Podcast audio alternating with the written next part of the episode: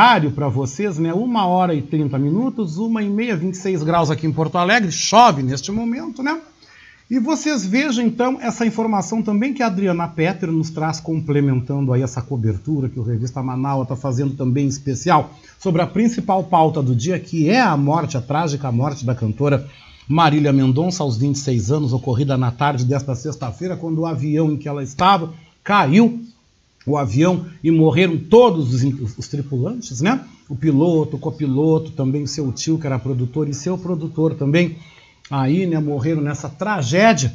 Uh, ela traz uma informação, né? Dizendo, olha só que triste, né? O ano passado, Marília Mendonça vendeu o seu jatinho para pagar em dia toda a sua equipe e não deixar ninguém prejudicado, ou seja, ninguém desempregado e sem receber.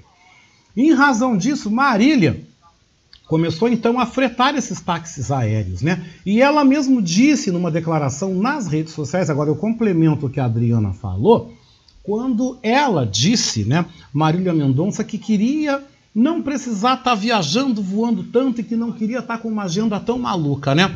Isso vai trazer de volta a reflexão e o debate ao entorno da qualidade dos serviços de táxi aéreo que são prestados no Brasil que realmente devem ser fiscalizados, devem ser realmente uh, investigados, apurados, checados. É, é, mas esse acidente trouxe à luz aí essa reflexão. E é claro, né? A Adriana diz que lástima. Não, lástima, gente, é, são vidas, né? São vidas. A perda de uma vida é sempre algo que, que dói demais, né? Vamos tentar ir a Goiânia agora, vamos tentar ir a Goiânia, ver se a gente consegue, ao vivo, trazer então aí. essa comoção de perto. Estamos então, em Goiânia, é, dentro da Arena Goiânia, 1h32. Você segue agora com o som da CNN Brasil. Exatamente porque há também essa contenção. E eu digo para vocês que é uma cobertura difícil e também bastante desafiadora. Não consigo nem traduzir o sentimento de família, parentes e amigos que estão ali próximos dos corpos.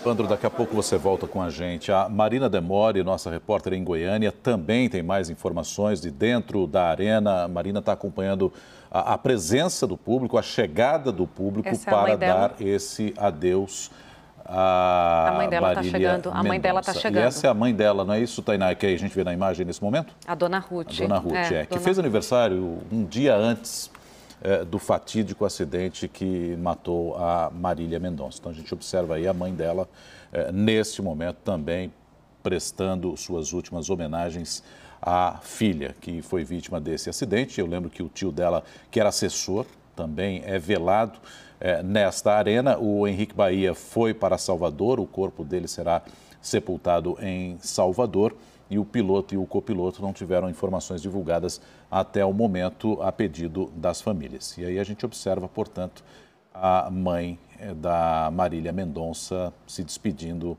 da sua filha. Nesse momento, como disse o Evandro, né, Tainá?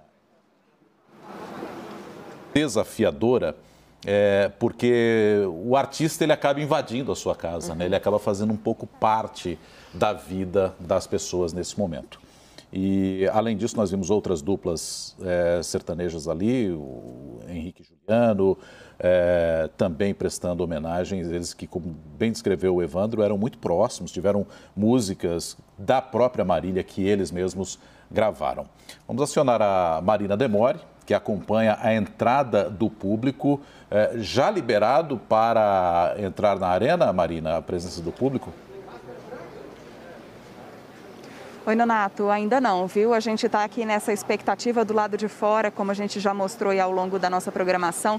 A movimentação é muito intensa. Como o Evandro disse mais cedo, a Adriana também mostrou, teve gente que acampou, chegou aqui de madrugada, passou a noite, a manhã inteira debaixo do sol, nessa expectativa para poder se despedir, então, dizer um último adeus a Marília Mendonça. Como o Evandro mostrou agora há pouco também, o público deve entrar e passar por esse corredor que foi é, montado aqui com lonas pretas, né, com tapumes, justamente para que não haja nenhum tipo de aglomeração. Então as pessoas vão passar por aqui rapidinho, a orientação é para que elas não prolonguem né, passagem por aqui, para que elas possam sair o máximo possível de fãs, possam então prestar a sua homenagem e participar dessa solenidade, desse momento tão triste para a história da música do nosso sertanejo aqui também para a história de Goiânia, de Goiás, a cidade onde a Marília é, construiu toda a sua carreira. Né? Ela é do interior, veio para cá muito novinha, a gente vem contando a história dela e com certeza hoje é um dia que vai ficar marcado, portanto,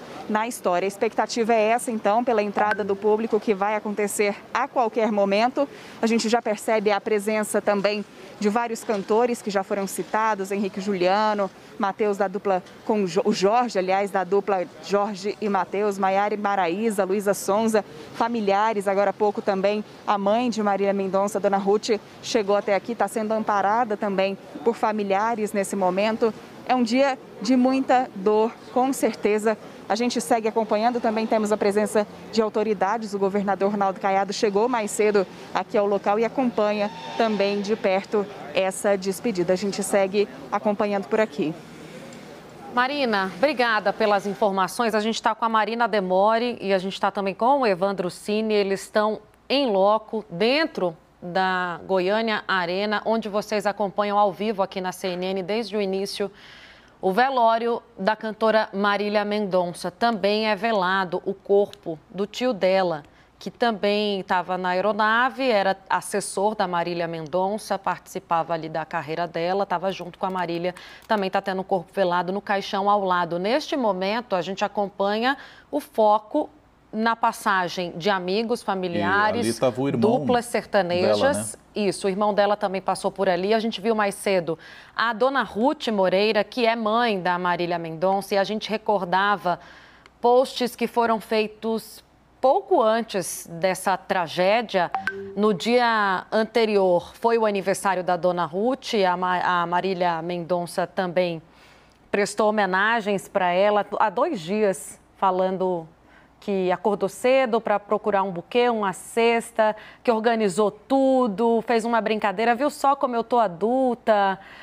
Enfim, prestou uma homenagem à mãe dela, dizendo que o carinho, o cuidado ultrapassam o limite do ser mãe que ela tem um coração gigante, que não se conforma em ser simplesmente a mãe da Marília e do irmão, que a gente citava agora, o João Gustavo, mas é uh, uma mãe que, to que ama todos de verdade.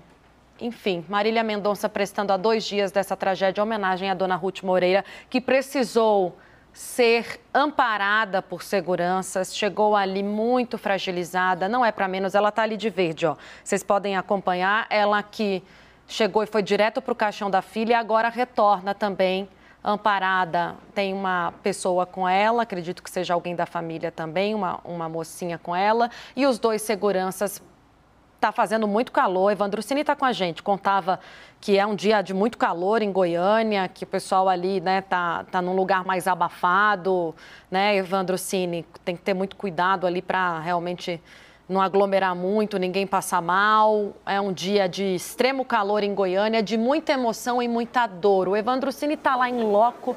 Pode contar para a gente como é que está sendo ver essa cena de perto, Evandro? É, pois é, Tainá, é muito comovente a gente acompanhar é, os parentes e amigos e principalmente a mãe de Marília Mendonça. Vocês viram ali que ao lado dela estão a dupla Maiara e Maraísa, que são praticamente da família, né? Elas estavam sempre juntas, tinham uma amizade, também uma carreira juntas e acabaram de lançar um disco chamado Patroas, falando muito de sororidade, falando muito da representatividade da mulher. E elas estão agora, neste momento, dando apoio, então, à dona Ruth Moreira, que é mãe de Marília Mendonça e que também foi uma grande parceira de Marília Mendonça ao longo de todos esses anos. Né?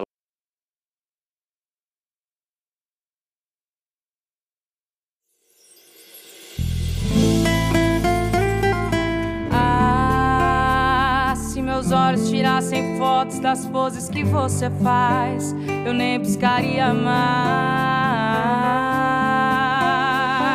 Seu beijo tem gosto de doce de leite. Quanto mais eu te beijo, mais aumenta minha sede. Quanto mais eu te provo, mais ainda te aprovo. E pra mim é difícil dizer não pra esse vício.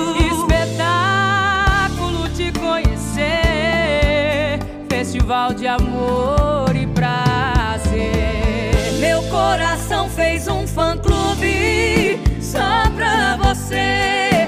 Oh, meu amor, eu vim aqui só pra te ver. Meu coração fez um fã-clube só pra você. Depois do show na cama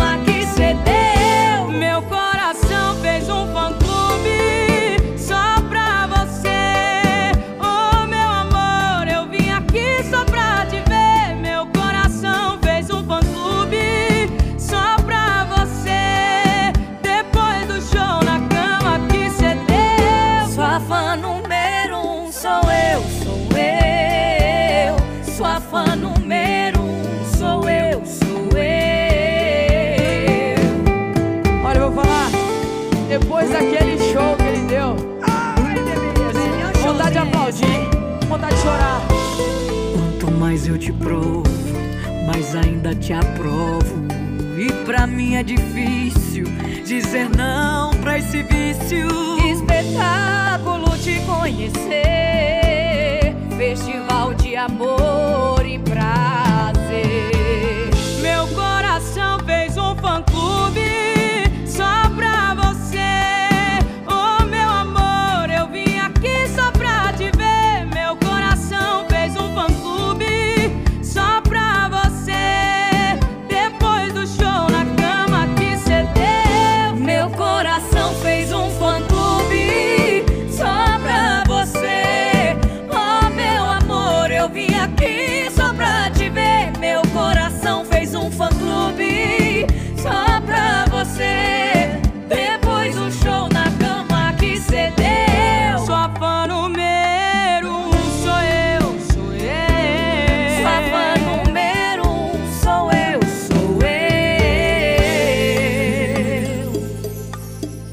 Parabéns. Tá aí, gente. Vocês viram então mais essa canção aí do CD Patroas, né? Do CD Patroas. E aí que essa música, pelo que a gente sabe, dessa e outras aí, estão aí a milhão. Já essa canção, gente, que vocês ouviram agora, o Patroas, já alcançou 3 milhões e meio de visualizações em questão de 24 horas. Então é um fenômeno e é claro, no decorrer do Revista Manaus, nós vamos agora aí começar com os nossos quadros, nossos comentaristas. E daqui a pouco nós voltamos então com o sinal da CNN Brasil, direto da Arena Goiânia e cobrindo o velório, aonde nós já vemos a presença de muitos artistas, autoridades, e o público já começa a passar diante, né? O público começa a passar diante ao caixão, tanto do Abiciele, né, do tio e produtor de Marília Mendonça, como também aí de frente ao caixão da artista, a gente vê ali Maiara e Maraísa todo tempo ali, ao lado do caixão, também Dona Ruth, mãe de Maiara, mãe, mãe de Marília Mendonça, perdão. Também vemos ali o irmão uh, de Marília Mendonça recebendo carinho, recebendo o abraço, o apoio também daqueles que passam. São centenas de coroas de flores e é realmente um dia muito triste para todo o país, né? principalmente para os seus fãs da Rainha da Sofrência. A gente observa o lado de fora da Arena Goiânia são mais de dois quilômetros de fila, gente. Temos aí a polícia militar também, a segurança organizando. E no momento a entrada na arena se dá de uma forma muito ordeira. Tudo de uma certa ordem, com silêncio. Muitos estão usando máscaras, isso é importante ainda continuar usando a máscara, porque a pandemia não acabou e lá mesmo é um lugar de alta concentração de pessoas. Infelizmente, o vírus da Covid continua aí circulando, né? E a gente daqui a pouco volta com Goiânia. A gente segue com o nosso revista Manaua, hoje até às três da tarde, totalmente alterado. Nós temos aí alteração em razão dessa cobertura deste fato jornalístico, desse fato que tem realmente a sua importância e a sua relevância, né, gente, para você que está nos acompanhando aqui no nosso revista Manaua comigo aqui até às três horas da tarde. Vou trazendo também a opinião dos nossos internautas, né? E o Ricardo Weber Coelho vem dizendo, o Ricardo Weber Coelho que já vem com os famosos na sequência, né? Vem dizendo, tá ok, sem desmerecer toda a importância da Marília Mendonça, ela deu voz às muitas causas das mulheres e tal. Mas o que preocupa é essa criança de quase dois anos que vai crescer sem a mãe.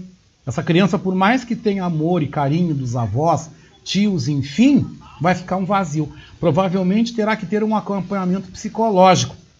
Uma coisa é tu perder um filho com 26 anos. Outra é uma criança de dois anos perder uma mãe tão jovem. Minha opinião. Não, com certeza respeito a tua opinião. Não vou nem debater aqui a tua opinião. E eu digo, né, Ricardo, que subverter uma ordem da vida é algo muito complicado. Eu me coloco no lugar da dona Ruth, da mãe da Marília, e que hoje, ela fez aniversário ontem, gente. Ontem ela fez aniversário e hoje está enterrando a filha. Então você veja que é uma ordem que é totalmente trocada. O que, que a gente vê como uma ordem natural? Os filhos enterrarem os pais. E não uma mãe, um pai enterrar um filho. A gente vê também uma ordem natural, né, Ricardo, totalmente modificada, porque é um filho pequeno que vai fazer dois anos e que vai, não sei se ele foi ou se vão levar, eu acredito que não. Uma criança muito pequena, vai fazer aniversário agora em dezembro, mas é um bebê que vai crescer sem a mãe. Um bebê que creio que ainda amamentava, ainda mamava no peito, vai crescer sem a mãe. Você parou para pensar que tá tudo, tudo, tudo errado? A morte é algo muito difícil. A morte é algo muito complicado. Acompanhamento psicológico, sim, o menino talvez precise. Ele é muito pequeno, não sei se ele sabe dimensionar isso. Deve saber, enfim. Né? É até um papo interessante para a gente conversar, doutor Maia, enfim. Como, como, como é para uma criança, para um bebê perder uma mãe? Será que ele consegue dimensionar? Com certeza de uma forma totalmente a nossa. Mas a mãe, o pai, o irmão, os familiares dela também vão precisar de um apoio psicológico, também vão precisar de um apoio espiritual. Né? Então ninguém está desmerecendo ninguém, a sua opinião está correta e é claro, Ricardo, as coisas são bem mais amplas, né? E falando em Ricardo, é ele que está chegando aqui agora, né? No nosso revista Manaua. Ele que está chegando, trazendo aí os famosos em revista. Daqui a pouco nós vamos voltar para Goiânia, né? Com certeza. Mas o que ele vem trazendo também fala sobre a demissão da atriz e da apresentadora Cissa Guimarães, que eu também achei algo extremamente lamentável. Pô, 40 anos de Rede Globo, cara, pra que botar na rua, tá entendendo? E que também foi zoada, essa demissão foi zoada pelo desagradável, pelo deselegante secretário da Cultura do governo Bolsonaro, Mário Frias, que para mim, além de ter sido um ator medíocre, se mostra que é uma pessoa mais medíocre ainda, né? E também, é claro, o Ricardo traz repercutindo a iniciativa do ator do Tomás Costa, amigo do MC Gui, que está dentro da fazenda, que largou rojões na porta lá do espaço onde acontece a gravação do reality A Fazenda, em Itapicirica da Serra, na Grande São Paulo. E vocês sabem que é treta, é babado, é confusão, é pirueta. Tá aqui com o Ricardo Weber Coelho no nosso Famosos em Revista, né, Ricardo? Boa tarde.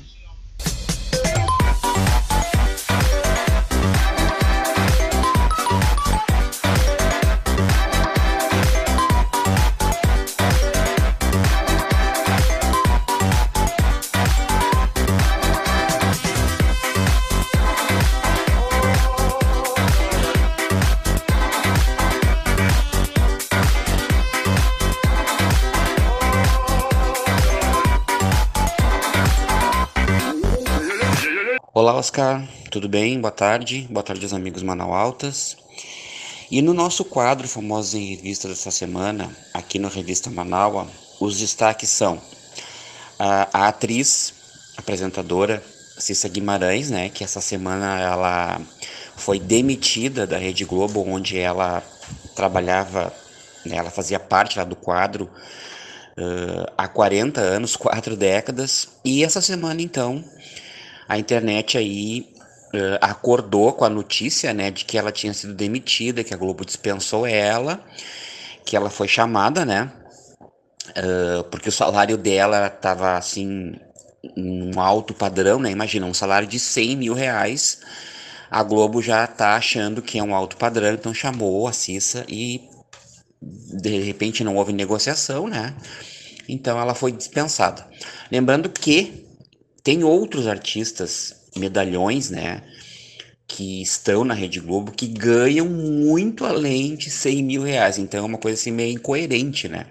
E a Cissa Guimarães é muito querida, ela, é ela é uma excelente uh, profissional, ela tá sempre de bom humor, sempre de alto astral, embora tenha tido aquele revés, né, que foi a morte do filho dela lá no Rio de Janeiro aquela vez, alguns anos atrás, onde ele foi alvejado, né, num túnel lá do Rio de Janeiro, e ela sempre com aquele jeitão dela, despachado, sempre alegre, sempre rindo, né, sempre de bem com a vida. Então, a Cissa Guimarães aí não tá mais no quadro da Rede Globo, parece que ela já assinou com uma concorrente aí que a gente não sabe qual é ainda. E uh, o que, que aconteceu? O atual secretário da Cultura, que é que foi também um ator, né, que é o seu Mário Frias, ele foi debochar da Cissa Guimarães nas redes, usando seu perfil no Twitter, debochar da demissão dela, né? tripudiar em cima da, da atriz, né? Dizendo que a legenda que ele colocou lá no Twitter, né? Ai, chora mais, eu até entendo, não sei o que, uma coisa assim, né? Chora mais, chora mais, o choro é livre. Só que a Cissa, ela não deixou barato, ela respondeu, né, pro seu secretário da cultura aí, dizendo que, ah, tu não entende de nada, tu nunca entendeu, né? Isso aí a gente já sabia deu uma resposta assim, né? Não foi ofensiva, não foi agressiva, mas respondeu, e eu acho que tem que mais do que responder mesmo. Não só a Cissa Guimarães, né? Mas teve outros atores, outras atrizes que também entraram em rota de colisão, em rota de colisão com o seu Mário Frias, né? O Sérgio Maroni. Uh, mais recentemente a Ingrid Guimarães, que também criticou ele veementemente, né? Então, o Mário Frias aí, eu acho que perdeu uma excelente oportunidade de ficar calado, né? E ter um pouco de respeito pela, assim, pela, pela situação das pessoas, pela, pela, pela história de vida da Cissa Guimarães, né? E o outro destaque uh, vem, de, vem de uma outra rede, que é a Rede Record, né? Que a gente sabe que tá rolando a Fazenda, né? A Fazenda 2021, a versão uh, 13, em que na semana passada, no dia 28, foi o dia de eliminação, e tem um participante que é o MC Gui, ele é funkeiro, né? Ele canta funk e tal, ele tá participando do reality, ele tava lá na Berlinda pra ser eliminado, aquela coisa toda que a gente já conhece, né? O público vota, o público escolhe. Né? A dinâmica do programa é diferente, né? Eles escolhem quem vai permanecer na casa. Eles não votam para quem vai sair. Então eles mudaram um pouquinho aí, né? É, diferentemente do, do, BBB, né, que tem aquela coisa de votar para a pessoa sair. Não, ali é diferente, eles votam para a pessoa ficar. Então, quem recebe uma, uma porcentagem muito alta fica na casa, e quem recebe uma, uma percentagem muito baixa sai da casa. Diferente, né, como eu disse agora há pouco, do BBB, é o contrário. Então o MC Gui, ele se safou, ele estava lá uh, disputando segundo a permanência da casa com mais dois, e ele estava empatado com a Tati Quebra-Barraco, que foi eliminada. O que, que, aconteceu? Na volta, tem o retorno lá para casa, né? Eles estão num, eles estão num lugar lá, num, eles estão lá num lugar para serem eliminados, né? A Adeline Galisteu fala com eles e tal. E no retorno do caminho de, desse, desse, lugar lá, que é uma espécie de antessala, onde eles ficam, os, os, os, uh, os, que vão ser eliminados ficam lá, sentados um do lado do outro, a Dani Galeceu fica interagindo com eles, né? Desse espaço até a volta para casa é um, um, longo trajeto. Então, o que, que aconteceu? Quando o MC Gui recebeu a notícia de que ele permaneceria na casa, ele né, ficou eufórico e tal, se levantou, e tal, naquela euforia, e foi se dirigir lá para casa, lá para sede, né? E nesse trajeto, nesse meio tempo, houve uma explosão de fogos de artifício, né? Porque o Thomas Costa, que é amigo do MC Gui, que também participou de um outro reality recentemente, ele soltou fogos de artifício em comemoração a o MC Gui uh, está voltando para casa não ter sido eliminado e ele se complicou né? Porque ele soltou fogos porque aonde eles estavam, estava ele mais outras pessoas, aonde eles estavam é perto da sede da onde está acontecendo a fazenda, que é em Tapecerica da Serra, e deu para ouvir o foguetório. Tanto é que a Adriane Galisteu pegou e disse assim: Olha, gente, esse foguetório não tem nada a ver com a Record, não, viu? Não tem nada a ver com a produção. Era esse Thomas Costa, que é amigo do MC Gui, soltando os fogos de artifício, né? Em homenagem ao amigo. Só que dá para dizer literalmente que o tiro saiu pela culatra. Por quê? Quando o, esse, o Thomas soltou os fogos, uh, teve gente que começou a atirar, dar tiro de armas de fogo em direção a eles, né? De repente não gostou. E eles tiveram que sair correndo para dentro do mato para não serem alvejados, para não levar uma, uma bala, para não serem mortos, né? Então ele aí, o Thomas Costa estava explicando agora recentemente na internet, né, que eles uh, foram vítimas aí de muitos tiros, né? E eles tiveram que pular no mato. Então aí passaram por um perrengue, né? Onde ele tentou homenagear o amigo, mas se deu muito mal. Tá? Então, sorte que ninguém se feriu, ninguém não aconteceu nada de mais grave, né? Com eles. Então é aquela coisa, né? Tu faz uma coisa pensando assim, que está fazendo uma boa coisa, mas na verdade está sendo irresponsável, soltar fo fogos, o que fez com que outras pessoas também aí dessem tiros, outras agindo de forma também irresponsável, né? Graças a Deus aí que ninguém se feriu. Então os nossos destaques dessa semana são esses. Agradeço então mais uma vez pelo espaço. Uma boa semana, um ótimo final de semana e até o sábado que vem com mais uma edição do nosso quadro Famosa em Revista. Um grande abraço. Um grande abraço, viu, Ricardo Weber Coelho? Quero avisar vocês, gente, que 1h57 agora, em razão da cobertura especial que nós estamos fazendo hoje no Revista Manaua sobre a trágica morte da cantora Marília Mendonça, cujo velório está acontecendo até as quatro da tarde na Arena Goiânia. Nós vamos então daqui a pouco voltar a Goiânia continuar transmitindo aí o velório, todos os acontecimentos que estão por lá, porque o principal fato é a notícia do dia. E eu já quero avisar que os quadros, né, o Viva la France, Batucando por aí, a LB nas ondas do rádio e a poesia subversiva voltam no sábado que vem. Nós vamos agora então falar para você não esquecer de fazer uma fezinha hoje, tá? Porque você pode ficar mais do que milionário, porque o concurso 2426 da Mega Sena ele pode pagar para quem acertar as seis dezenas um prêmio recorde. É recorde, gente, 75 milhões de reais.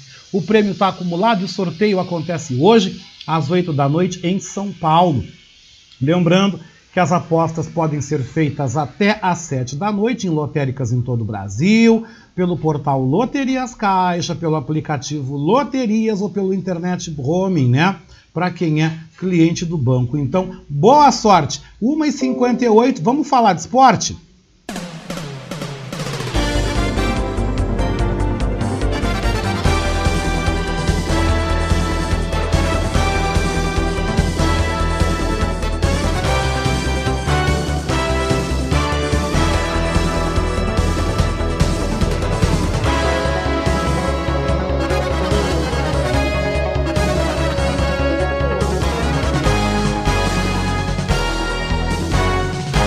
Isso mesmo, gente. Vamos falar de esporte, dando passagem então ao nosso Dream Team do rádio, né? Nosso time plural, nossos comentaristas aqui do Revista Manaua, né? Passando a limpo a semana no futebol, com certeza, né? Denilson Flores chega agora nos falando da derrota que o Grêmio teve para o Atlético Mineiro e também vem destacando as perspectivas para daqui a pouco às sete da noite, quando nós temos o Grenal 4-3-4 pela trigésima rodada do Brasileirão Grenal, esse que vai ser histórico e que com certeza você agora vai saber detalhes e também tudo sobre o futebol brasileirão, porque ele está chegando aqui no Revista Manaus. Boa tarde, Denilson Flores. Boa tarde, meu amigo Oscar. Como você vai neste sábado de Revista Manaus? Muito bem. Bom, bom saber. Também vou bem, né? Apesar de de estar aí meio chocado ainda, né, com, com o falecimento da Marília Mendonça, né, uma artista aí com 26 anos, né, e deixou um filhinho, então a gente fica meio meio sem saber, né, o que pensar. Ela que recebeu várias homenagens de vários clubes, né, aí do Brasil. Então, né, é meio estranho, mas vamos lá, né? Vamos falar um pouquinho de futebol. Então, vamos mandar um abraço para os nossos amigos ouvintes, né? Então, vamos passar a semana dos clubes gaúchos a limpo. No sábado passado, dia 30 de outubro, é, 15 horas, teve jogo da sexta rodada do Gauchão Feminino. As gurias coloradas receberam as gurias do Juventude, né, lá no Sesc Campestre, e venceram pelo placar de 13 a 0. Tá aí mais uma goleada no Gauchão Feminino. No mesmo dia, né, sábado, mas uh, mais tarde, né, às 19 horas e 15 minutos, o Juventude enfrentou o Bahia, né, lá no estádio Alfredo Jacone. Essa partida era muito importante para as duas equipes, né, mas principalmente para a equipe da Serra para se afastar da zona do rebaixamento. Mas o jogo acabou empatado em 0 a 0. O Juventude foi mais uma vez bem no jogo, né? Uh, uh, mas o que mais marcou assim essa partida foram as intervenções do VAR lances que poderiam definir o resultado para um dos lados, né? Já que as duas equipes acabaram se sentindo prejudicadas pelo, pelo mau uso da tecnologia. Já no domingo, né, dia 31 de outubro, tivemos mais jogos envolvendo os clubes gaúchos.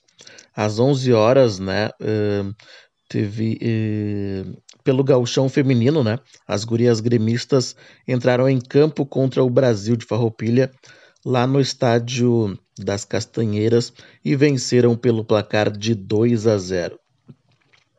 Já o Grêmio, né, masculino agora, recebeu o Palmeiras na Arena, né? O jogo foi às 16 horas. O tricolor do Wagner Mancini saiu na frente, né, com o gol do Diego Souza, mas acabou levando a virada e perdeu por 3 a 1. Oscar, assim, com o resultado e com, umas, com, e com supostas provocações de jogadores do Palmeiras, né? Isso porque eu não vi nenhuma imagem que comprovem, mas quem estava no estádio disse que houve provocações da equipe do, de jogadores do Palmeiras. Torcedores então do Grêmio invadiram o gramado, né? Tentaram eh, entrar no vestiário e, e como não conseguiram, quebraram a cabine do VAR e quando voltavam para a arquibancada, né, jogaram alguns objetos nos profissionais da imprensa e, e, e bom, e foi assim, foram verdadeiros atos de selvageria, né, que acabam prejudicando o clube, ainda mais nesse momento que o Grêmio luta contra o rebaixamento, vai jogar sem a sua torcida pelos estádios do Brasil. E o Inter fechou a rodada né, dos times gaúchos enfrentando o São Paulo no estádio do Morumbi. Esse jogo foi no domingo passado às 18 horas e 15 minutos e acabou perdendo a partida por 1 a 0, né, sem conseguir reagir no jogo. O Inter do Aguirre, né, que estava bastante desfalcado, teve que entrar em campo ainda sem seu artilheiro, o Yuri Alberto, que sentiu desconforto no aquecimento. Bom, ao menos uh, foi isso que, que, que foi uh, veiculado, né? Que ele sentiu um desconforto, mas então ele não entrou em campo. Sabe-se também que o Yuri Alberto uh, estava pendurado com dois cartões e se levasse um terceiro cartão amarelo, não poderia enfrentar o Grêmio logo mais. Uh, aí do, do, domingo, né? Nós vamos para quarta-feira, dia 13 de novembro, onde o Grêmio enfrentou o líder Atlético Mineiro lá no Mineirão, em partida válida pela 19 rodada né, do, do primeiro turno. O tricolor teve uma boa atuação, criou uh, oportunidades reais de gol, né, mas não conseguiu marcar e viu o adversário sair na frente. Na segunda etapa, o Grêmio empatou, mas não conseguiu segurar o placar e acabou levando o segundo gol depois da, de uma jogada polêmica, né, que gerou revolta dos torcedores e também dos dirigentes do tricolor que se, que se sentiram bastante prejudicados pela arbitragem, né, e também pelo árbitro de vídeo, o VAR.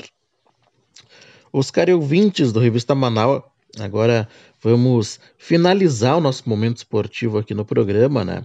Nesse final de semana nós uh, não temos jogos pelo Galchão Feminino, que retorna com as semifinais no domingo do dia 14 de novembro, com os seguintes jogos: Brasil de Farroupilha e as Gurias Coloradas e Flamengo de São Pedro contra as Gurias Gremistas.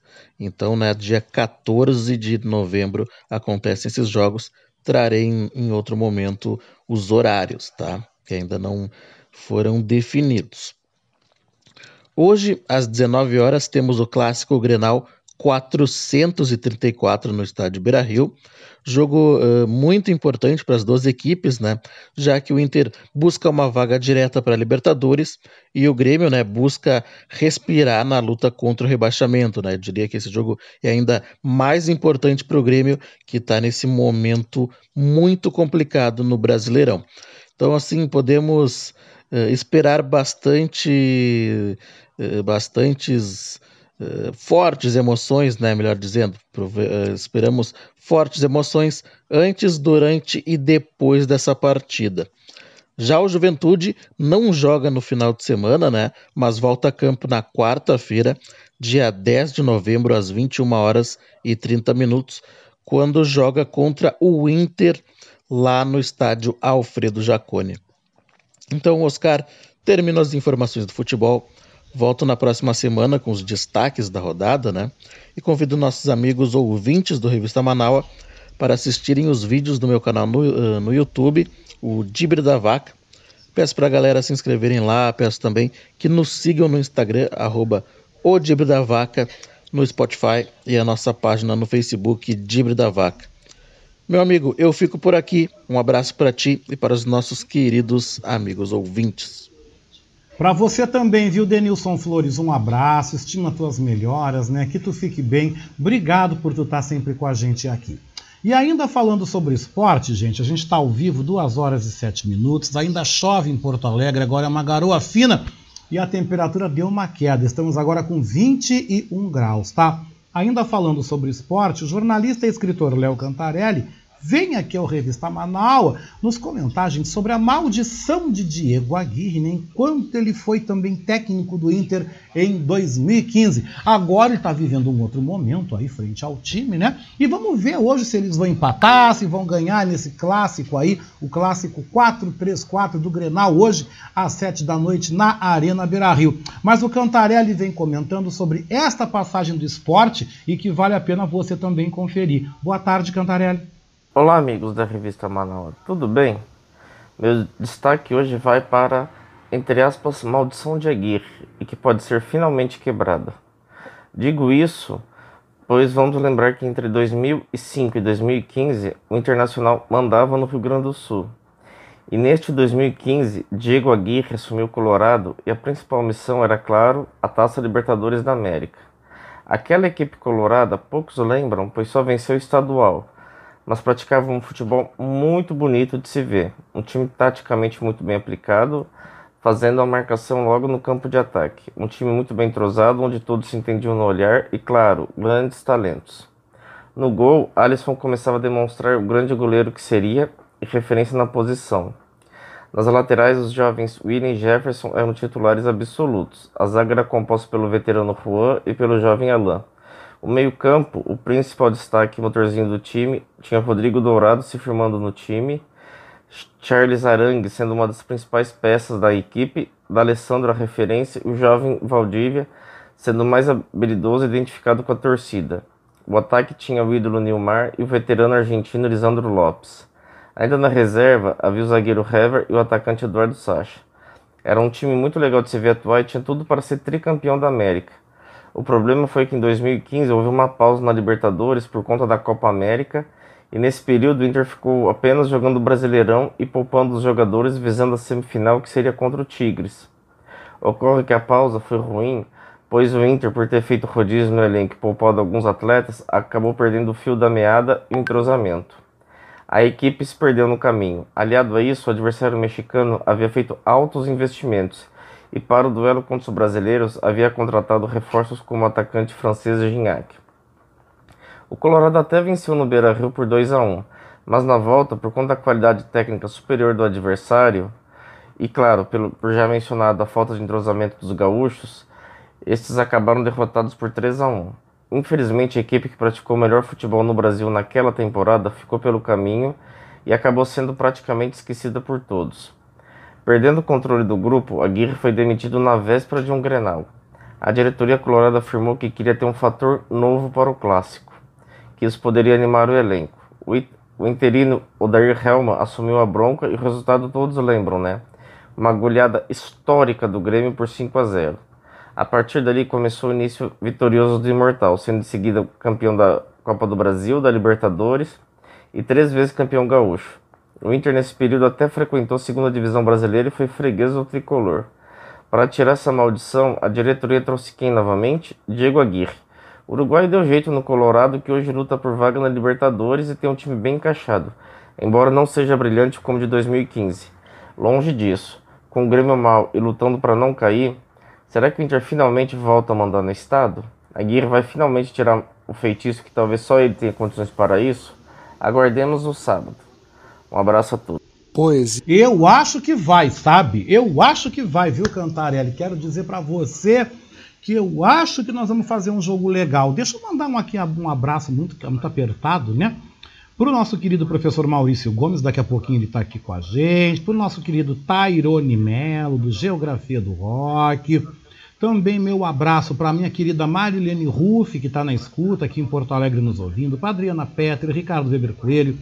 Daniela Castro, Cláudia Silva, Patrícia Pereira, Isabel Ávila, o pessoal que está todo mundo nos ouvindo aqui. Que bom que você está com a gente, que bom, né? Que você está fazendo essa tarde junto conosco aqui no nosso Revista Manaua.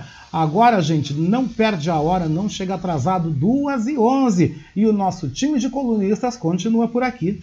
e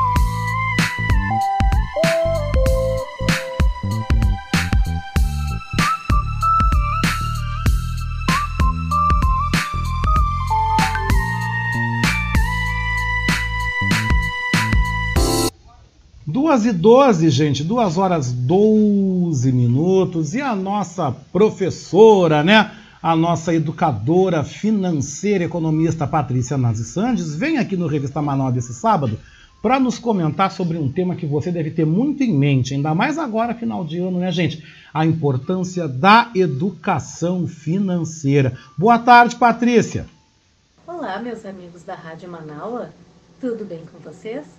Aqui quem fala é Patrícia Santos, sou educadora financeira, sou palestrante, professora, coach e consultora de pequenos negócios.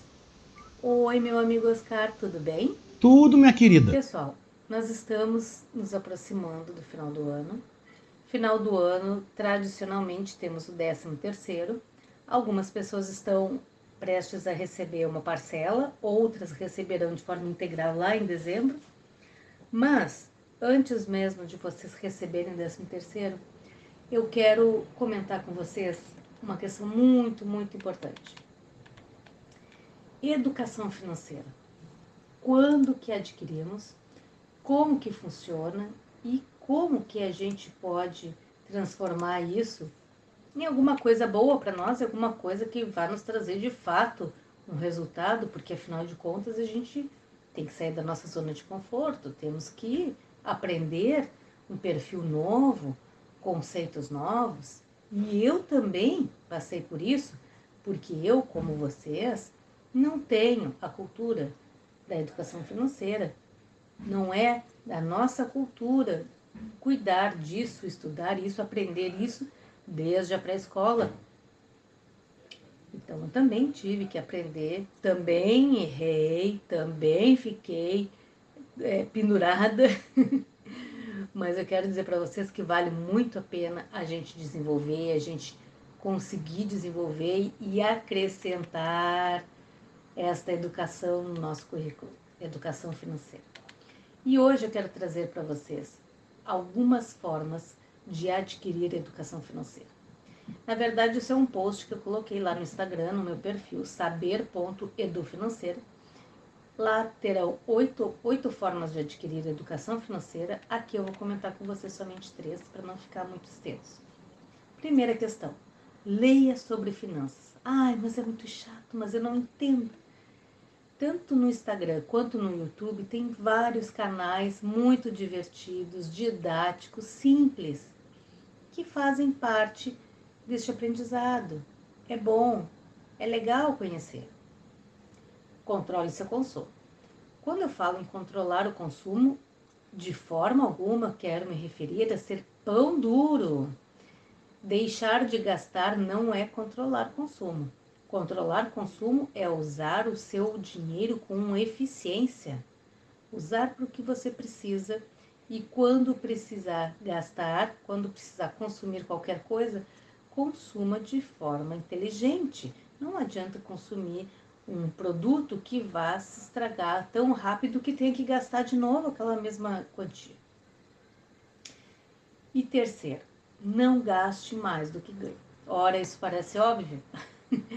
Na verdade, não é. Na verdade, isso é a realidade de muitos, da maioria dos brasileiros, porque nós temos, além dos cheques, nós temos cartão de crédito, nós temos é, o, os, todos os dinheiros, todos os créditos que temos disponíveis, nós temos empréstimos, nós temos limites de banco, enfim, nós temos uma infinidade de dinheiro à nossa disposição e que na verdade não é nosso. Isso é um crédito pré-aprovado que nos é disponibilizado às vezes com juros muito altos. Então, pessoal, vamos, vamos ficar de olho, vamos avaliar se vale ou não a pena. Para ver mais dicas, para conhecer as oito formas de adquirir educação financeira por inteiro, dê uma olhadinha lá no meu Instagram, saber.edufinanceira. E nós nos vemos semana que vem. Um forte abraço. Olá, amigo. Muito bem, Maria. Muito bem, Patrícia. Isso aí, viu, Patrícia? Uh, valeu pela tua presença, pela tua participação. Eu estava pensando aqui em Marília, porque eu estava observando, e em seguida nós vamos voltar para Goiânia, o momento em que o cantor e compositor Murilo Ruff, pai do pequeno Léo, do filho de Marília Mendonça, né, que vai completar dois anos agora em dezembro, o momento em que ele se aproximou à beira do caixão, fez a sua homenagem a Marília Mendonça. O velório prossegue na Arena Goiânia, em seguida nós vamos de volta a Goiânia né? Antes de fechar o Revista Manaua, para que você saiba o que está acontecendo neste momento, né? Lá no espaço da Arena Goiânia, onde está sendo velado o corpo da cantora e da compositora deste fenômeno da música sertaneja, né? Marília Mendonça. Ao lado também o corpo de seu tio, né, a Biciele, e ambos serão então conduzidos em carro aberto do Corpo de Bombeiros, da Arena Goiânia até o cemitério Memorial Parque, na capital do estado de Goiás. O cortejo que vai sair por ruas ali de Goiânia até chegar ao cemitério às quatro da tarde, informando que lá no espaço do cemitério, gente, a imprensa não terá acesso a, o sepultamento será reservado a familiares e a alguns amigos, e eles pediram que a imprensa, pedem que a imprensa respeite esse momento, tá? Então nós vamos daqui a pouco voltar a Goiânia, aonde nós vamos acompanhar mais um pouco do velório, aonde nós vimos há poucos instantes, então, o pai do filho de Marília Mendonça, o cantor e compositor Murilo Ruff, que esteve ali diante ao caixão né? Eles que tiveram um breve relacionamento, ela teve o bebê, mas sempre foram amigos, continuam amigos. Marília Mendonça foi importante também aí no desenvolvimento da carreira do Murilo, compôs também uh, canções para ele, né? Mais aí estrelas da música sertaneja vêm chegando e também vão se aproximando ali do, do caixão de Marília Mendonça. O público não para de entrar na Arena Goiânia, a passagem das pessoas tem sido muito rápida. Vemos ali também a dupla Henrique e Juliano, que eram amigos, né? Henrique e Juliano, os tocantinenses, né? Que eram parceiros aí. Também vemos Maiara e Maraísa, elas não saem dali da beira do caixão. Enfim, a gente está acompanhando, fazendo essa cobertura toda especial aqui com vocês, né, gente? Agora nós vamos então trazer o comentário então do nosso professor Maurício Gomes, né, que vai falar sobre a volta às aulas presenciais nas escolas gaúchas. Professor Maurício, boa tarde. Boa tarde, ouvintes do Revista Manaua. Boa tarde, Oscar. O tema do meu comentário de hoje é a obrigatoriedade da volta às aulas presenciais no estado. O governo decretou a obrigatoriedade para todos os alunos voltarem às aulas presenciais. Estamos trabalhando no ensino híbrido, em que uma parte dos alunos frequenta as aulas presenciais e outros permanecem online. As dificuldades dos alunos são muitas, visto que com a pandemia ficaram muitas deficiências intelectuais pela defasagem do ano de 2020. Alunos do ensino médio carregam deficiências básicas que deveriam ter sido sanadas no ensino fundamental na minha área matemática, é apavorante ver um aluno já com seus 15 ou 16 anos sem ter domínio de conteúdos fundamentais. Outro fator importante a ser destacado é a falta de autonomia para lidar com o ensino remoto. Apesar de explicações e vídeos que postamos, os alunos não conseguem entender o conteúdo, mesmo que seja simples. Vivem um paradoxo entre a tecnologia que aparentemente deveriam dominar e a realidade do aprendizado, ou seja, usam a tecnologia para banalidades, mas não conseguem apreender o que diz respeito à sala de aula. Sou a favor do ensino presencial, mas com ressalvas. Estamos aí em situação de pandemia e muitos jovens ainda não foram vacinados. Vejo com temeridade uma volta em massa para a sala de aula, ainda mais que já estamos no final do ano letivo. Considero uma imprudência essa atitude do governo. Também é quase improdutivo um aluno retornar para ter umas três ou quatro semanas de aula. Mas a realidade nos empurra para essa situação. De minha parte, procuro manter todos os protocolos e, principalmente tão cedo, não vou deixar de usar a máscara. Imagine uma sala de aula repleta de alunos em ambientes que normalmente já não são adequados. Conto com a sorte e os cuidados básicos e torço para que tudo não nos leve para uma situação de uma nova pandemia. E vejam, não estou falando apenas da situação nas escolas, mas nos ambientes em geral. O que nos espera? Estádios lotados, festas e carnaval. Queira Deus que tudo aconteça da melhor forma possível e que possamos trabalhar com um pouco mais de segurança, porque a pandemia não acabou e o risco ainda existe. E com essa reflexão, eu me despeço de vocês, desejando um bom final de semana. Um grande abraço a todos e até a próxima.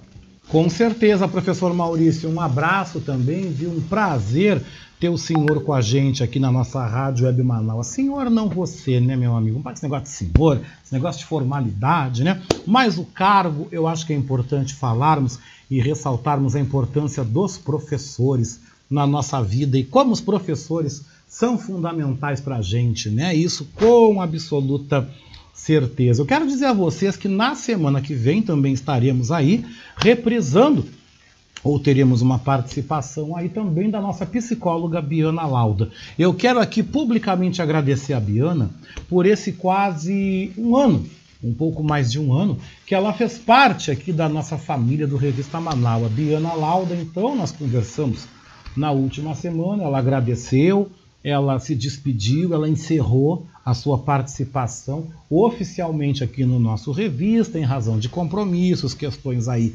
privadas, trabalho, enfim.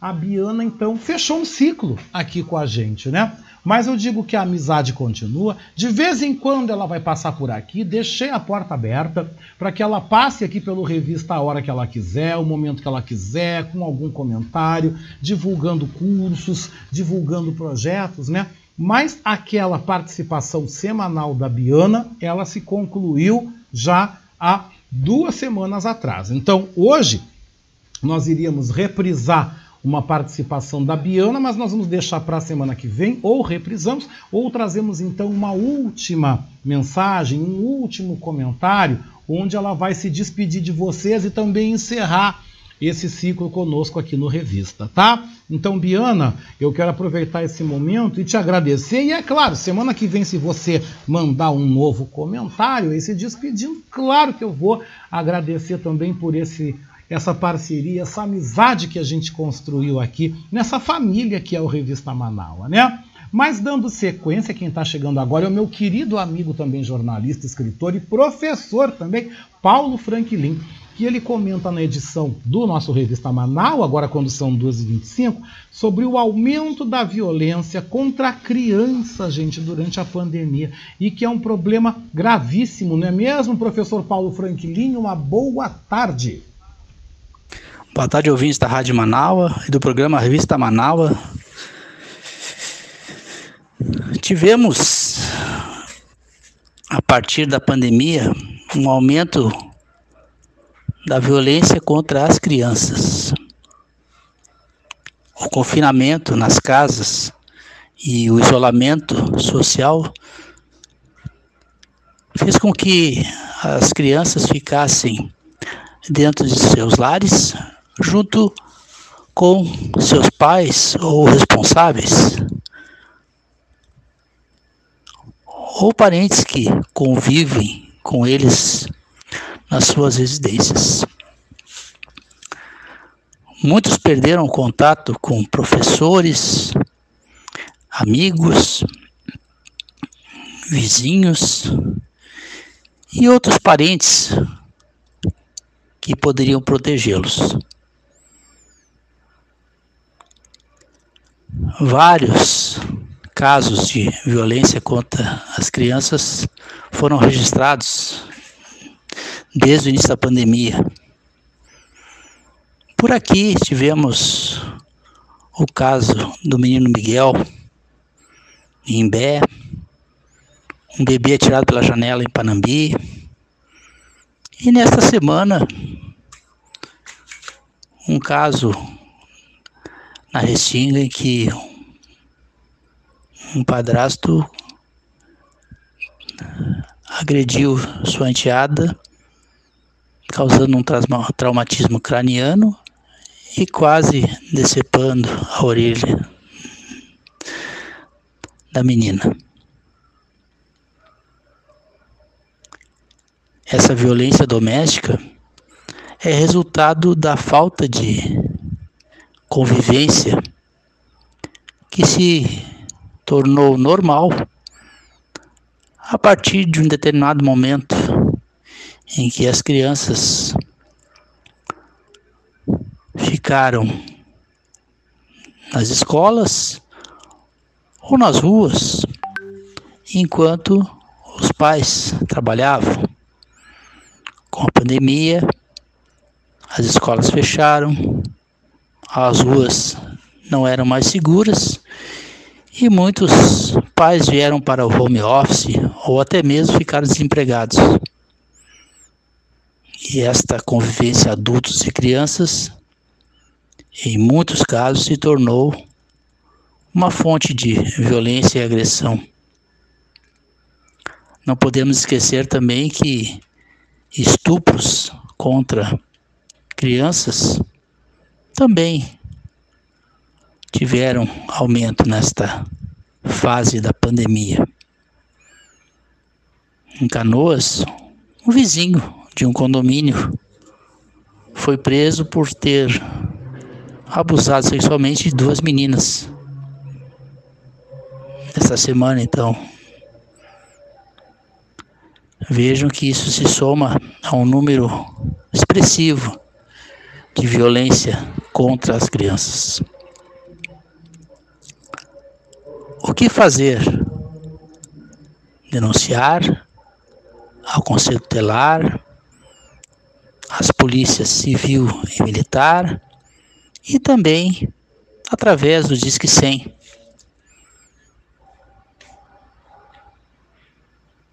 As crianças precisam de saúde e paz.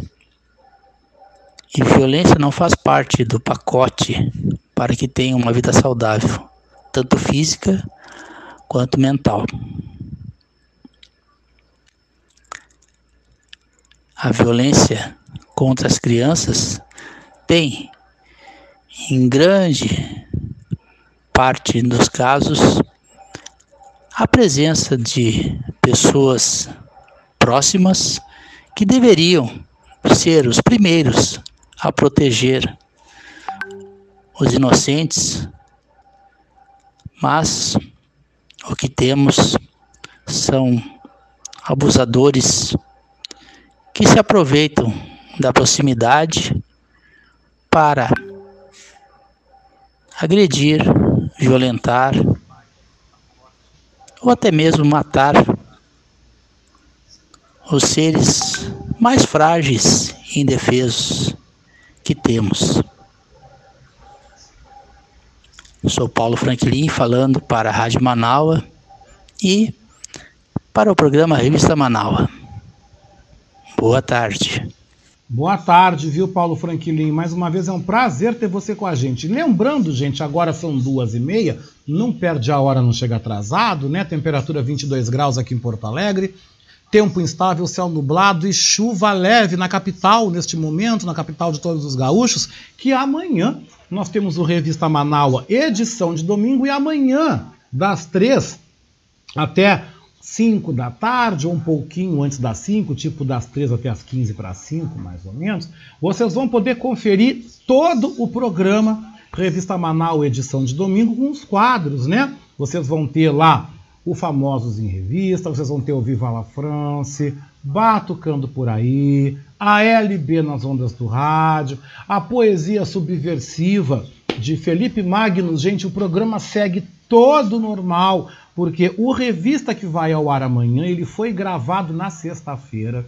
A gravação foi do meio-dia, né? A gravação e edição foi do meio-dia até às três da tarde, né? Então, ele foi até às três da tarde, antes aí do acidente que vitimou a cantora e compositora Marília Mendonça. Então, a edição já estava pronta e essa é a edição que você vai ver amanhã dizendo que o nosso revista edição de domingo, ele não é ao vivo, ele é um programa gravado. Ele é gravado na sexta-feira. Assim como o nosso revista Manaus, os quadros, eles são preparados, os quadros do sábado, na quinta-feira, né? Deixando espaço para o jornalismo e para o factual da hora. Né? Então, quem não ouviu, como já estão me perguntando aqui, ah, mas não teve o Batucando, ah, não teve Viva la France, não teve a poesia subversiva, amanhã, às três da tarde, na íntegra, vocês poderão ouvir todo, todo o Revista Manaus, edição de domingo, com os quadros que não foram ao ar hoje, em razão da cobertura em razão da cobertura factual, os efemérides também não foram ao ar, o Momento Saúde, tudo em razão da cobertura que estamos fazendo aí do acidente e da, trágica morte da cantora Marília Mendonça, agora às 12h32. E o ator, produtor cultural e também apresentador aqui da nossa Rádio Manaus, do programa Submundo, Fábio Klein, ele chega aqui agora ao programa para nos comentar sobre as eleições majoritárias do ano que vem, sobre um debate que ele participou essa semana com os organizadores da Marcha Fora Bolsonaro, vem trazendo as suas considerações, suas visões acerca das eleições do ano que vem. Boa tarde, Fábio. Oi, pessoal. Boa tarde. Boa tarde, Oscar. Fábio Klein aqui falando. É, eu queria comentar aqui com vocês, essa semana, agora na, na quinta-feira, é, eu tive uma reunião com a comissão de organização das manifestações aqui na minha região, né, duas cidades, Miguel Pereira e Partido Alferes. É, e, e na, na, nossa nosso debate, na nossa discussão, nós falamos, é, foi uma coisa bem, bem, bem discutida, inclusive, com várias propostas, enfim, é, a respeito da, das eleições do ano que vem. É, no ano que vem, nós vamos eleger presidente, vamos eleger deputado federal, deputado estadual, senador e governadores. É, é, com relação a isso, a gente estava comentando que a gente precisa, a gente precisa urgentemente é, fortalecer os, os, os candidatos.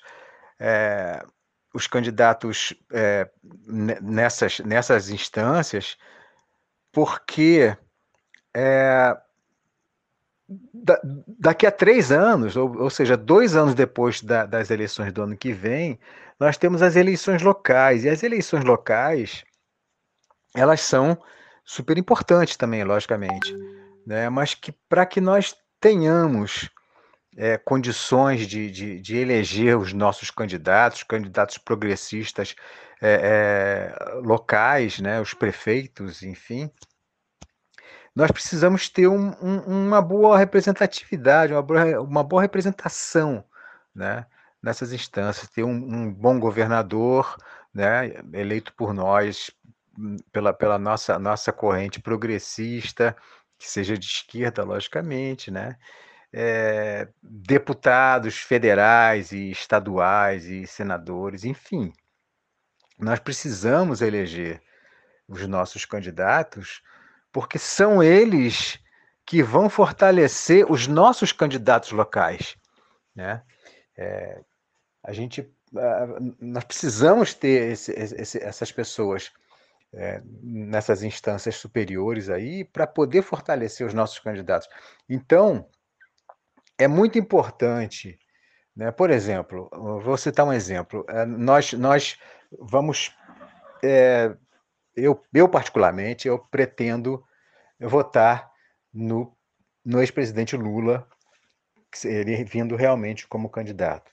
Né? Isso, isso não tem, não tem, não tem outra alternativa. Para mim não tem outra alternativa. Só teria outra alternativa se ele não vier candidato. Só, só, só assim eu não votaria no, no, no, no Lula. É, o Lula sendo eleito, né, o Lula sendo eleito e tendo o, o, o apoio, né, esse, esse, apoio local, nós temos, acho que desde já nós temos que começar a organizar a, a, as, nossas, as nossas frentes, as nossas lideranças locais, né, é, em torno de uma, de uma unidade nesse sentido. Né. É, nós vimos aí, uh, nesses últimos dias, que o Ciro retirou a pré-candidatura dele por conta da, da, da votação da, da, da PEC do, do, governo federal, né? porque o, o PDT, o partido dele, o partido dele votou a favor. E eu acho, acredito eu, que vai ser meio difícil ele partir para outro, outro, outro partido qualquer, né? ele se, se, se desfiliar do PDT e se filiar a outro partido qualquer e ter a oportunidade de ser o, o pré-candidato. Né? A não ser que ele vá para um partido de centro-direita, né? É, ou, ou, da própria direita, porque ele está ele tá muito queimado na esquerda, né? bem queimado. Então, o, o recado era mais esse, era, era mais isso, entendeu? É, para a gente se mobilizar né, na, na, na organização local para que nós consigamos fazer é, um, eleger bons candidatos nossos aí nessa, nessa instância aí, é, federal e estadual, que será ano que vem, para termos o apoio dessa, dessa, dessas pessoas nas nossas eleições em 2024, nas eleições locais. Era isso, não vou me estender muito não. É... O restante eu acho que eu não preciso nem comentar, que já foi muito comentado. Né? As besteiras que é, aconteceram durante a semana aí é, pelo, pelo mundo afora, é, na Itália, enfim, né? a gente não precisa nem, nem comentar isso. Oscar, um, um beijão grandão, um beijão grandão para todas e todos aí, boa tarde a todas e todos. E até quarta-feira no Submundo. Submundo aguardo vocês lá, tá? Tchau, tchau. Quarta-feira ao vivo, do meio-dia às duas da tarde, aqui na Rádio Manaua. E amanhã, logo após o nosso Revista Manaua edição de domingo, nós temos aí a reprise do programa Submundo com Fábio Klein. Amanhã, o domingo, vai estar tá legal na Manaua, né? Das duas às três tem a Silvia Marcuso. Depois eu venho das 3 até 15 para 5, mais ou menos, tem um pouquinho de música. Depois vocês têm a reprise do Submundo das 5 às 7 com o Fábio Klein. E às 7 da noite ao vivo tem domingo.com ao vivo, né? Com Adroaldo Bauer Correia e convidados. Coisa boa, né, gente? Olha, o Domingão na Manaus vai estar delicioso também, uma ótima companhia para você estar com a gente aqui conosco, com certeza. E quem vem chegando agora é o nosso querido comentarista Oscar de Souza Marinho, que vai falar sobre a viagem do Bolsonaro lá para o G20 na Itália, que foi um verdadeiro fiasco, um monte de confusão para tudo que foi lá. E também o Oscar vai então repercutir, trazendo a sua opinião acerca das candidaturas aí de Sérgio Moro, Deltan Dallagnol e toda aquela pública, toda aquela turma da República de Curitiba que está se candidatando aí nas eleições do ano que vem. Boa tarde, Oscar. Olá, boa tarde. Boa tarde, Oscar Henrique Cardoso, meu mestre da comunicação. Boa tarde, meus queridos companheiros ouvintes do Revista Manaus. Meus amigos, depois do tour italiano do Bolsonaro e sua trupe, onde aconteceu de tudo, teve cocô de vaca na prefeitura, teve agressão a jornalistas, teve também é, transformada a torre em pizza, enfim, mais uma vez o Brasil virando chacota no mundo inteiro, virando piada, e nas páginas policiais por conta da agressão que os jornalistas receberam uh, ao questionar o, o presidente sobre alguma bobagem que ele cometeu por lá.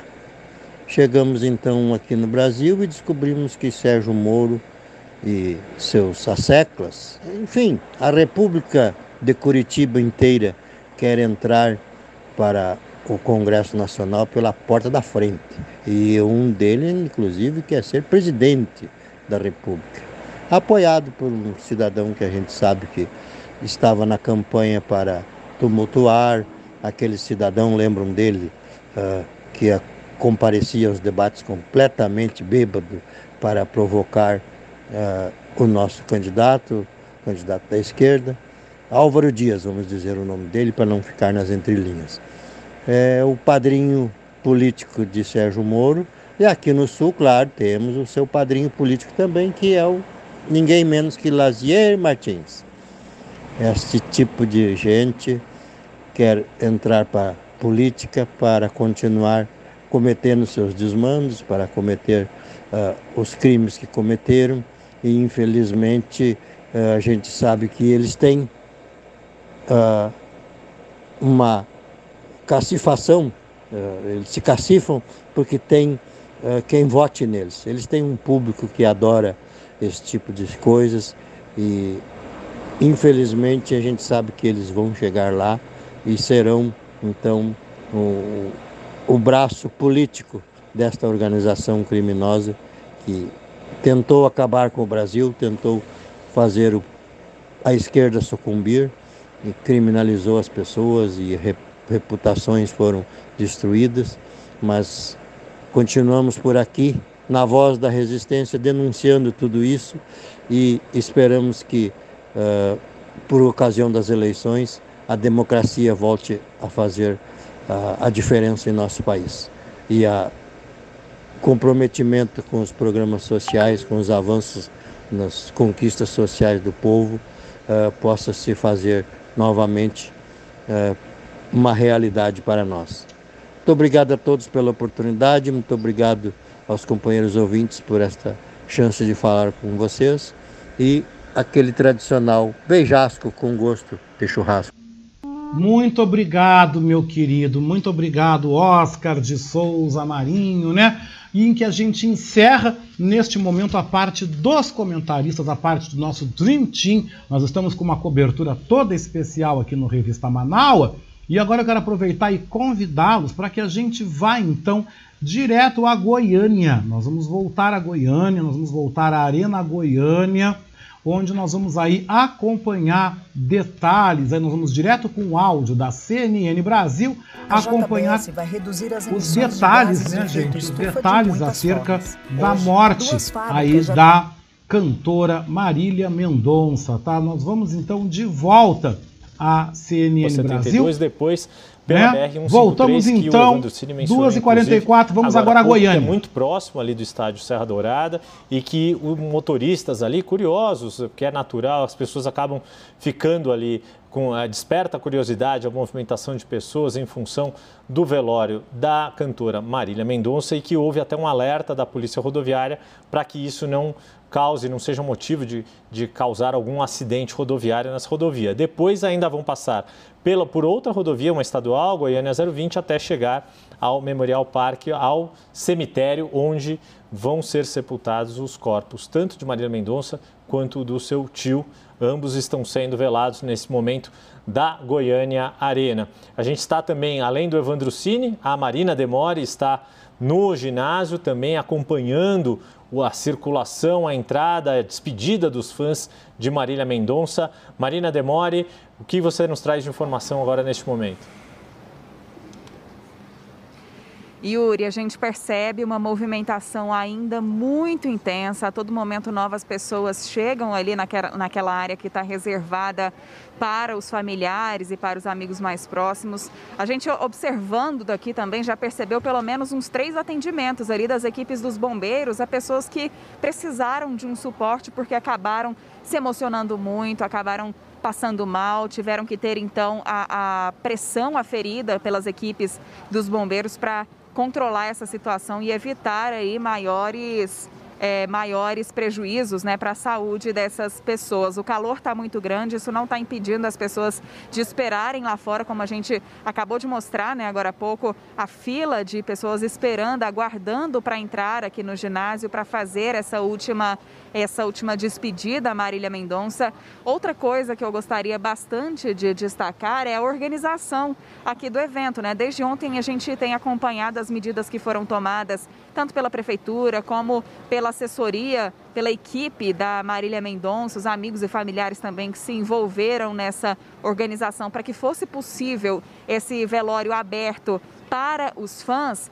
E um detalhe que tem chamado também a atenção é que esses fãs estão sendo orientados logo ali na entrada do ginásio a não usarem o celular. Então, eles estão proibidos de usar o celular, todos eles estão respeitando esse pedido então dos seguranças, justamente para se evitar que aconteça o que a gente já viu acontecer em outros casos, né? Que fotos é, da, do, dos corpos das pessoas que acabaram morrendo sejam expostos em redes sociais. Então, por esse motivo, o uso de celular aqui por essas pessoas que estão passando é proibido. Eles estão sendo orientados, esses fãs, a guardarem o telefone celular e aí quando eles chegam, só que no final da fila, quando já passam ali pelo caixão e já na saída, é que eles podem tirar o celular do bolso e fazer algum tipo de registro, mas bem longe de onde está posicionado o caixão. A gente já registrou aqui várias vezes a presença é, de personalidades, pessoas ligadas a Marília Mendonça, não só a família, mas também amigos, cantores, pessoas do mundo sertanejo.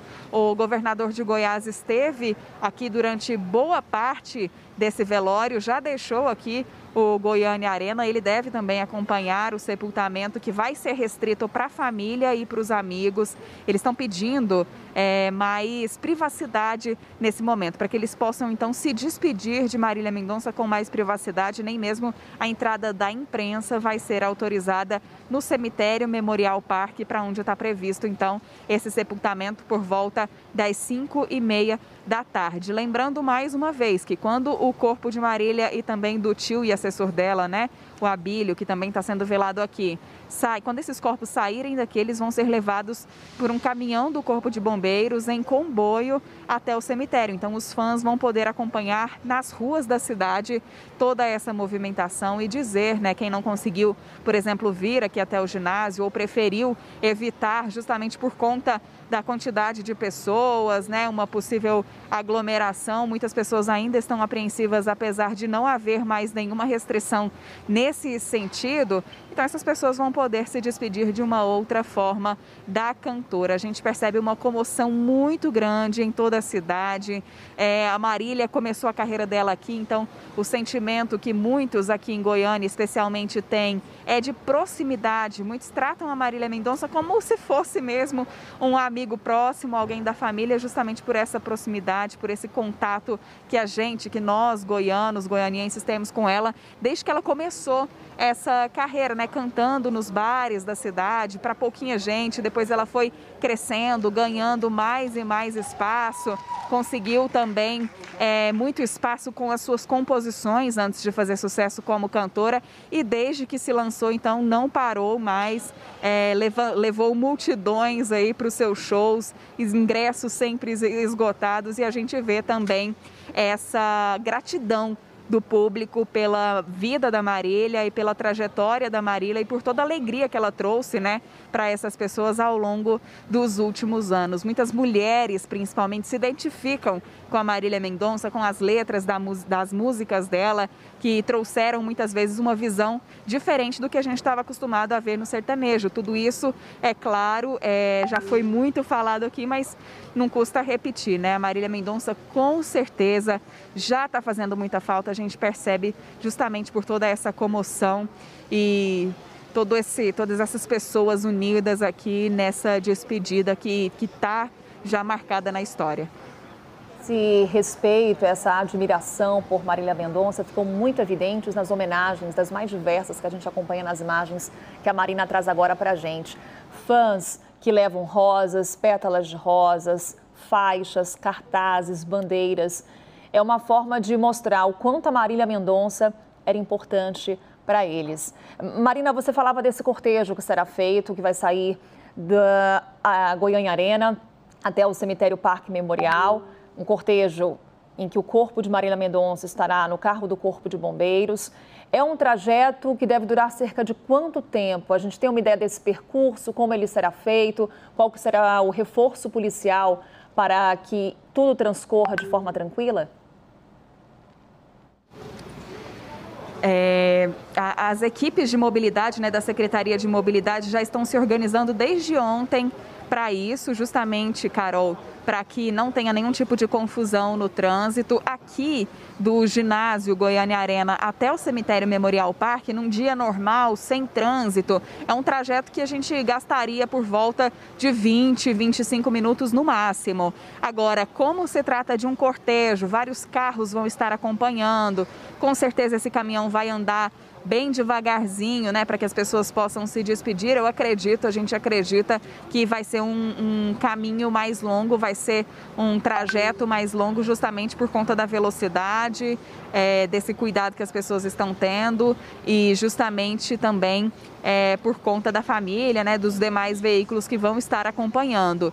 Então a estimativa é de que muito bem, agora são 2h52, 2 horas e 52 minutos, e com essa informação aí da Arena Goiânia, né? Nós vamos então concluindo essa edição do Revista Manaus, edição deste sábado, dia 6 de novembro de 2021, uma edição totalmente modificada, onde nós fomos e nós acompanhamos aí desde a abertura do programa, aí a questão do acidente, a morte e agora os atos fúnebres, o funeral da cantora e também compositora Marília Mendonça, que acontece na Arena Goiânia, em Goiânia, até às quatro da tarde, quando às quatro da tarde o corpo sai em cortejo para o cemitério Memorial Park, também em Goiânia, onde será sepultado. Então a gente quer agradecer também aos nossos comentaristas que participaram dessa edição, Ricardo Weber Coelho, Denilson Flores, Léo Cantarelli, Patrícia Nazi Maurício Gomes, Paulo Franklin, Fábio Klein e o Oscar de Souza Marinho. Lembrando que os quadros que não foram ao ar hoje vão amanhã no Revista, edição de domingo às três da tarde, né? Quero agradecer também o apoio técnico de Jefferson Sampaio,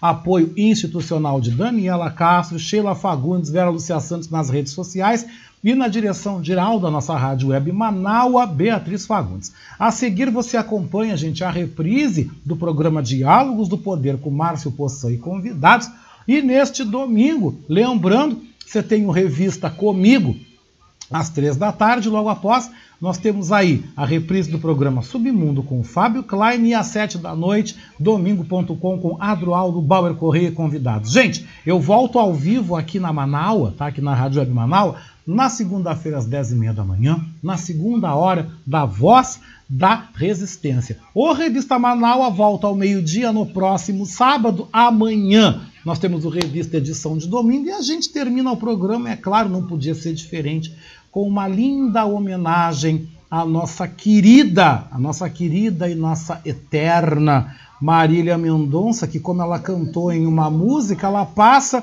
a ser uma estrela, realmente, ela passa aí para a eternidade.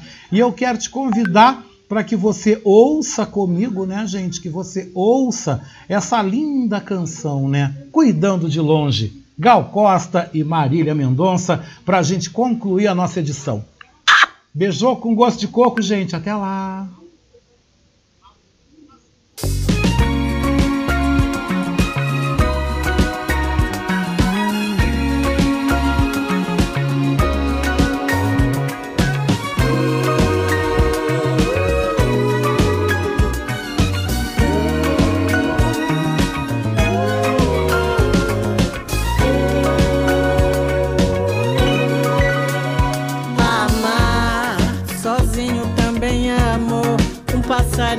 Contou que você não é só isso que aparenta ser. Sei, você mal sabe quem sou eu, de onde esse amor nasceu. Você nunca perdeu seu tempo pra me convencer. Você se olha tanto no espelho e não enxerga o seu avesso. Sua parte mais bonita tenta manter escondida por detrás do seu cabelo, dentro desses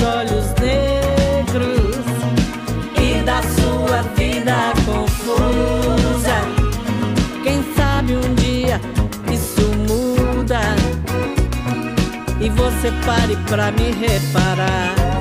Tô te cuidando de longe,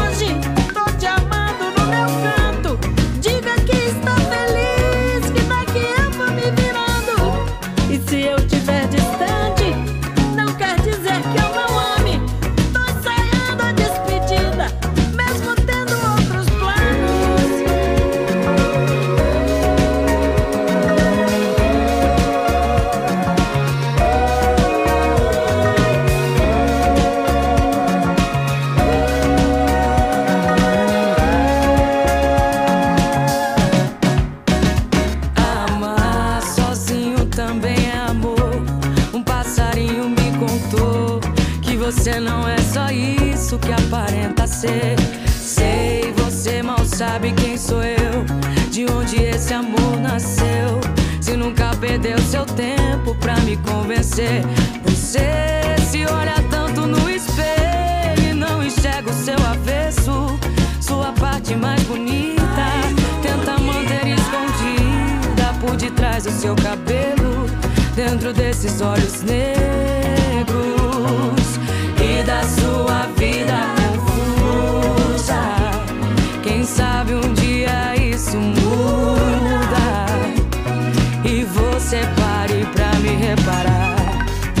te cuidando de longe,